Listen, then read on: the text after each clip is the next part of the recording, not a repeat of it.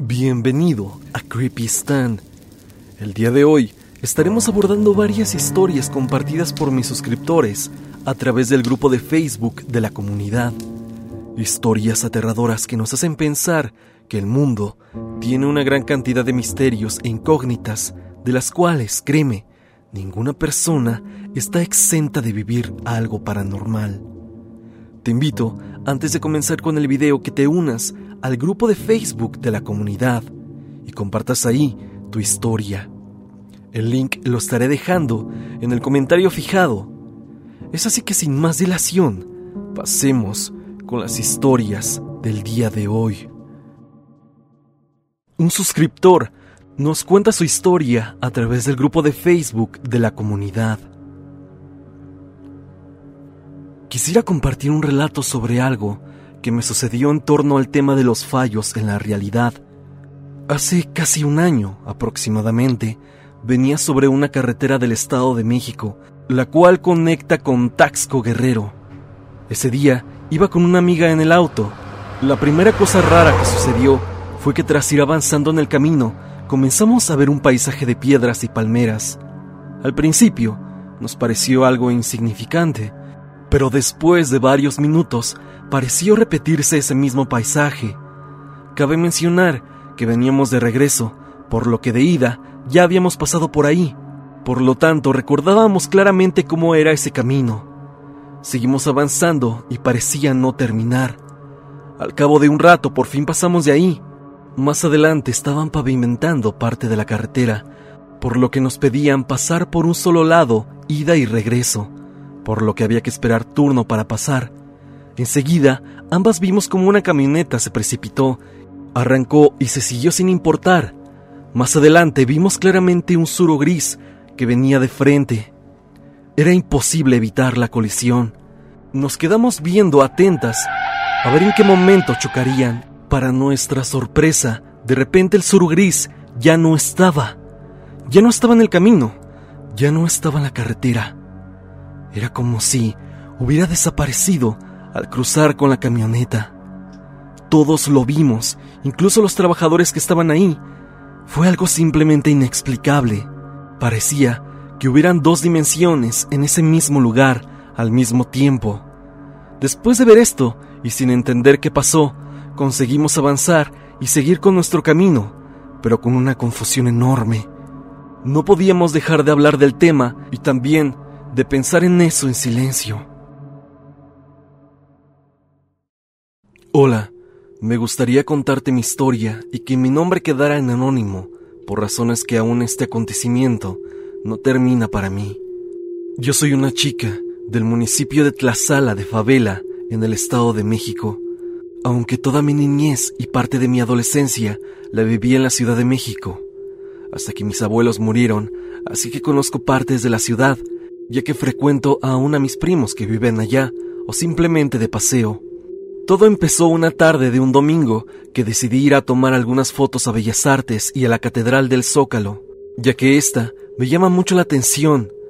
Algunas construcciones antiguas también de la ciudad, así como algunas pinturas y reliquias que hay dentro de los ya mencionados lugares. Ese día mi mejor amigo me acompañaba y decidimos ir primero a la catedral.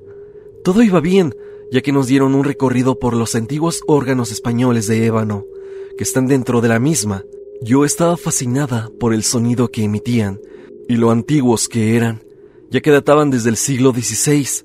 Fue aquí cuando empecé a sentir un ligero aroma a polvo, a libro viejo combinado con incienso, lo cual menciono porque me pareció extraño, ya que no había misa a esa hora.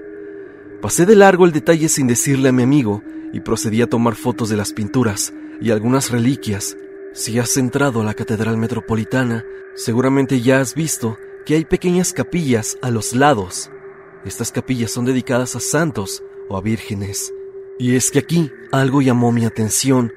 Un Cristo que estaba sentado en la segunda capilla por la entrada de la puerta derecha me fascinó y al mismo tiempo me causó un tipo de inquietud saber el tiempo que tiene de antigüedad. Cabe mencionar que yo siempre he tenido miedo de estas figuras, ya que son a tamaño de una persona, y el ver ese Cristo tan ensangrentado y su rostro de dolor mirándome me dejó impactada lo real que se veía. Cuando tomé la foto, me percaté que su rostro salía con una mancha blanca y creí que era cuestión de la luz, así que decidí solo mirarlo detenidamente. En ese momento, te juro, están que sus ojos parpadearon, a lo cual reaccioné asustada, pero incrédula. Así que ingenuamente continué con mi mirada fija en él y volvió a parpadear. En ese momento jaloné a mi amigo del brazo y le dije, Mira, el Cristo mueve los ojos. Para ese momento ya casi daban las cinco de la tarde y estaban sacando a las personas que nos encontrábamos ahí. Sin embargo, mi amigo lo miró y de nuevo el Cristo parpadeó. Los dos nos pusimos pálidos de miedo y decidimos irnos antes de que cerraran por completo el portón. Apenas bajamos las escaleras de la capilla cuando ambos oímos un susurro muy lastimero con una voz muy ronca y grave que decía Ellos me están mirando. En ese momento salimos corriendo mientras las personas volteaban extrañados. En el momento que salimos del interior de esta, ambos vimos a un hombre mirándonos fijamente desde el centro del patio trasero de la catedral. Era alto, delgado, muy blanco, tenía el cabello rizado, podría decirse que era casi albino, pero lo que más nos llamó la atención a ambos era su manera de vestir. Te lo describiré. Era como ver una persona de una estudiantina, pero con una capa muy negra y desgarrada. Estaba completamente lleno de polvo y sus zapatos se veían muy viejos. Mi amigo y yo estábamos pasmados viendo a aquel hombre que nos miraba de lejos. Lo peor es que nadie más que nosotros podía verlo, y cabe recalcar que era alguien que destacaba de los demás transeúntes. Su mirada era como si supiera lo que acabábamos de ver y oír en la catedral. Yo estaba como en shock y mi amigo fue quien me sacudió y me hizo reaccionar para irnos al metro. Fue un viaje incómodo, silencioso y muy largo, puesto que había sido mi idea ir y teníamos miedo de que el hombre nos fuera a seguir. Como te imaginarás, sentimos más tensión al ver la hora al llegar a Cuatro Caminos, ya que eran casi las ocho de la noche y para mi casa son otras dos horas u hora y media desde ahí. Debo mencionarte que mi casa está prácticamente en un pueblo boscoso y frío. Ese día llegamos y nos despedimos muy asustados, prometiendo no hablar de eso y que borraría la foto del Cristo. Yo le hice caso a mi amigo y me dormí. Aquí es donde empieza lo macabro, ya que ese lunes me disponía a ir a trabajar.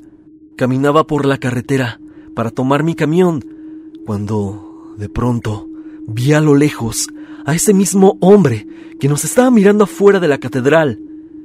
Él estaba sentado de lejos, exactamente de la misma forma que estaba ese Cristo del cacao en la catedral. Este tenía una rama de cacao igualito al de la figura. De la impresión me paralicé y empecé a llorar, porque mi intuición me decía que él ya venía por mí. La verdad no recuerdo cómo llegué a mi hogar, Solo sé que ese día mis papás me llevaron a curar de espanto con una señora que se dedica a eso. Cuando le platiqué lo que vi, me dijo lo siguiente. Es el Señor del Cacao. Siempre le llevamos ofrenda en Semana Santa para que bendiga nuestros cultivos. Pero ese hombre que viste está claro que ni es de esta época, ni tiene buenas intenciones. Tal vez lo que viste sea un muerto. Ahora te escribo esto con calma, pero en su momento me daba tanta ansiedad salir y tener que verlo a lo lejos, sentado entre los árboles, o de pie, mirándome fijamente. Hace unos dos meses en pleno invierno, al despertarme por la mañana y dirigirme a mi patio, casi me desmayo al ver una rama de cacao a la puerta de mi entrada, impregnada de incienso. Si me lo preguntas, no sé qué es, Stan. Tengo un poco de miedo aún y mi amigo jamás ha querido volver a mencionar el tema. No sé si me creas, solamente te mando mi historia para que tal vez la comunidad tenga cuidado cuando quieran ir a lugares muy antiguos.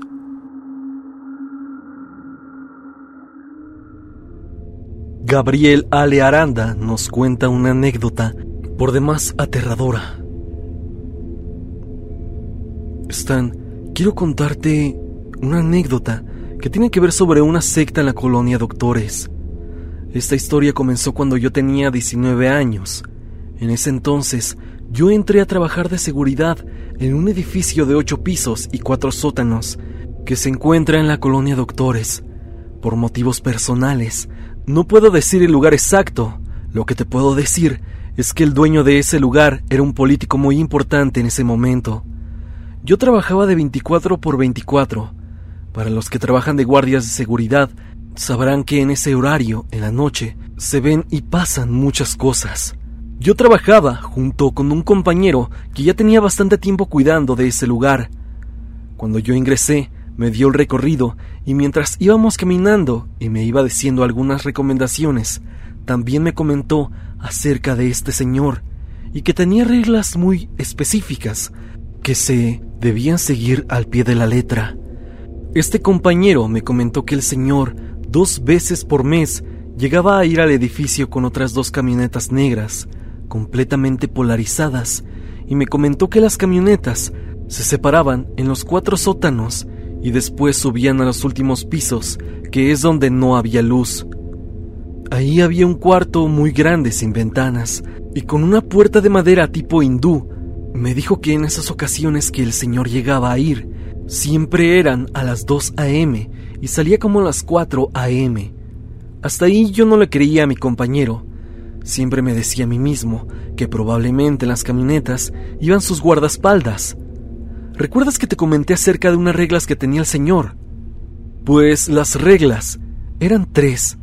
La primera, todos los albañiles y carpinteros de ese lugar no podían estar ahí después de las 10 pm, ni podían quedarse a dormir. La segunda regla es que no teníamos que dejar que nadie de esos trabajadores metiera cosas religiosas. Si tenía imágenes, rosarios o algo religioso, no podía permitirles el acceso. La última era algo rara.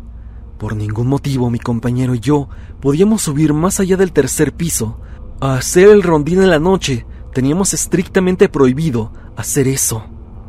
Yo sinceramente estaba escéptico acerca de las cosas que me comentó mi compañero, pero tenía mucha curiosidad para saber qué pasaba en realidad. Después de un mes sin ningún movimiento, llegó el día que estaba esperando. Esa ocasión, durante mi primer rondín, escuché que el señor estaba tocando el claxon para que le abriéramos. Fui corriendo a abrirle Después de que él ingresara, entraron dos camionetas restantes. En ese momento sentí que algo andaba raro en el ambiente. Se sentía extraño, por así decirlo. Después de cerrar el portón, vi cómo las camionetas se dispersaron. Esperé un momento para poder poner en marcha lo que tenía planeado. Después de esperar unos 20 minutos, viendo que no había movimiento alguno, decidí subir lentamente para no hacer ruido. Después de llegar a la escalera del quinto piso, en el lugar había un silencio tétrico y un frío que te lava hasta los huesos, algo que no era tan común en ese lugar. Llegando al sexto o séptimo piso, empecé a sentir que alguien o algo me observaba. Esto desde la oscuridad de esos pisos. Ahí comencé a entrar en pánico, ya que la sensación de que algo saldría para atacarme era mucha. Subí casi corriendo al siguiente piso y llegué al último nivel. En ese momento, frente a mí, se encontraba la puerta hindú que te comenté. Me acerqué cuidadosamente a la puerta y para mi maldita suerte, la puerta estaba emparejada. Cuando me asomé por la puerta, vi algo que hasta el día de hoy sigo recordando. En aquel lugar había muchas personas con túnicas de color rojo con negro. Sin mentirte, Fácilmente eran más de 20 personas en ese momento. En medio de ese lugar se encontraba una estatua de tamaño real del diablo, pero no como nos lo hacen ver. Era una estatua negra con una pata de gallo y otra de un toro, rodeada de varias velas rojas y un pentagrama muy grande. Después de ver esa estatua, vi como uno de esos seguidores se acercaban al pentagrama con un chivo y con dos cabezas de puerco. Cuando el chivo estaba en ese lugar, otra persona se acercó con un tipo cuchillo y con ese mismo le quitaron su extremidad superior. Y todo líquido vital que salía de este animal se la servían en copas y tomaban. Eso me dejó perturbado y rápidamente me bajé a la parte de la entrada. Tenía unas ganas muy intensas de volver el estómago. Yo me sentía muy mal. No podía creer lo que mis ojos habían visto. Yo creí erróneamente que nadie se había dado cuenta de que estaba ahí, pero me equivoqué. Después de que terminó todo eso, escuché ruido en los sótanos. Eran las camionetas que ya estaban preparándose para salir. Primero salieron dos camionetas y en último lugar iba el señor, quien se me quedó viendo como intentando decir que se había dado cuenta. Después de que salí del servicio al día siguiente, ya estaba preparado para irme, cuando el comandante me marcó y me comentó que ya no era necesario que siguiera asistiendo a ese edificio para cuidarlo. Prácticamente me despidieron y no me quisieron dar una razón de mi despido, pero creo que es más que obvio porque ellos ya no quisieron que acudiera a trabajar. Y siendo sincero, creo que fue lo mejor para todos. Yo solo puedo decirte, Stan, que la realidad supera la ficción y con creces.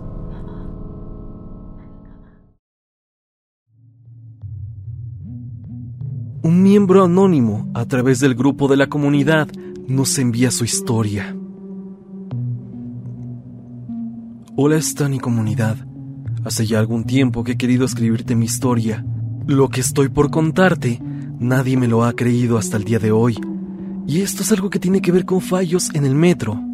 Esta historia me sucedió a mí y a una amiga, cuando tenía aproximadamente 14 años. Esto ya hace unos 7 años. Recuerdo que fui a un museo con mis amigos en Chapultepec Éramos unas siete u ocho personas.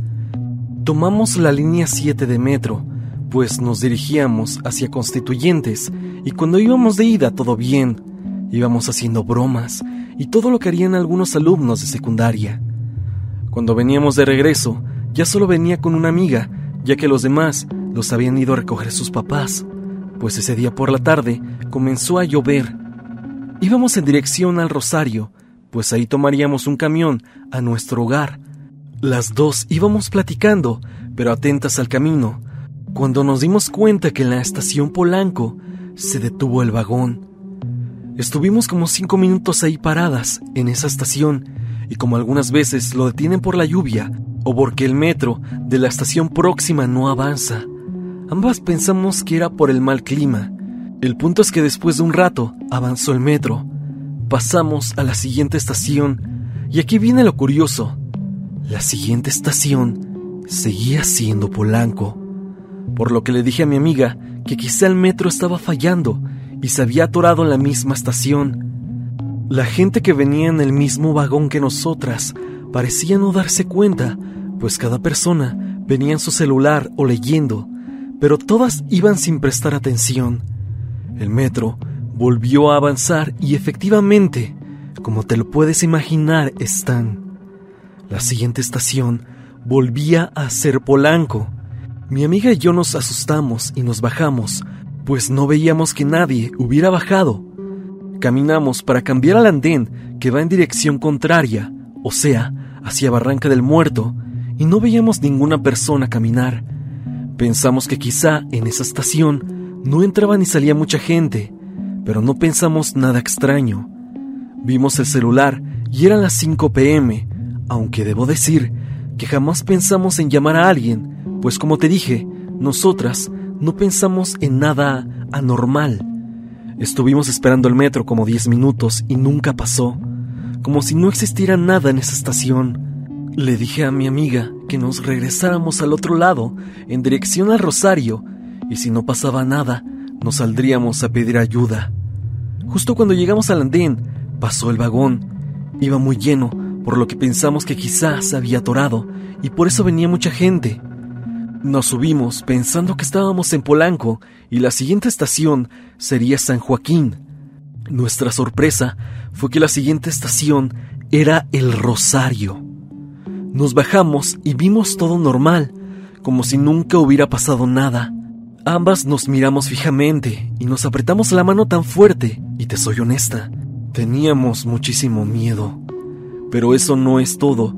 Llegando al paradero del Rosario, ¿cuál fue mi sorpresa? Que ya eran las ocho y media de la noche. Las dos comenzamos a llorar del susto y preguntándonos por qué nos había pasado eso, o más bien, qué era lo que nos había pasado.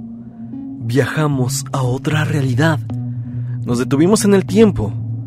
No lo sé, Stan. Aún sigo buscando alguna explicación. Como adolescente, no lo entendía, pero ahora me pregunto muchas cosas. Porque sé que no soy la única a la que le ha pasado algo raro en el metro. Hasta el día de hoy nadie me cree. Le he contado a mi mamá, a mi pareja y a mis amigos, y nadie me ha creído, pero sé que al menos algunos de los que están aquí lo harán. Saludos, Stan. Gracias por haberme leído. Deseo que sigas creciendo tu canal y quiero que sepas que jamás me pierdo ninguno de tus videos. Saludos a toda la comunidad.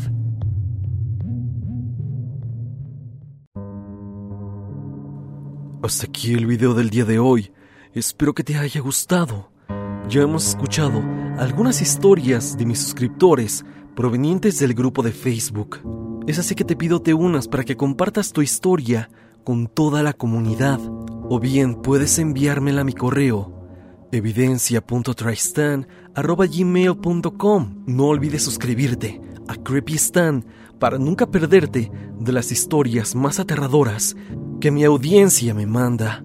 Recuerda seguirme a través de mi Instagram, ya que por ahí estaré haciendo unos lives donde estaré platicando con ustedes y podrán contarme sus anécdotas paranormales. Sígueme también a través de Spotify para que me escuches mientras haces tus labores diarias. La música del video es por parte de Repulsive. Si te ha gustado, por favor, suscríbete a su canal.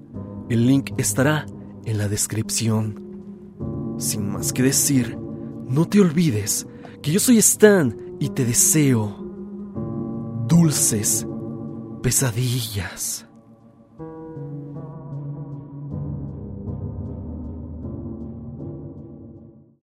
Lucky Land Casino asking people what's the weirdest place you've gotten lucky? Lucky? In line at the deli, I guess? Aha, in my dentist's office.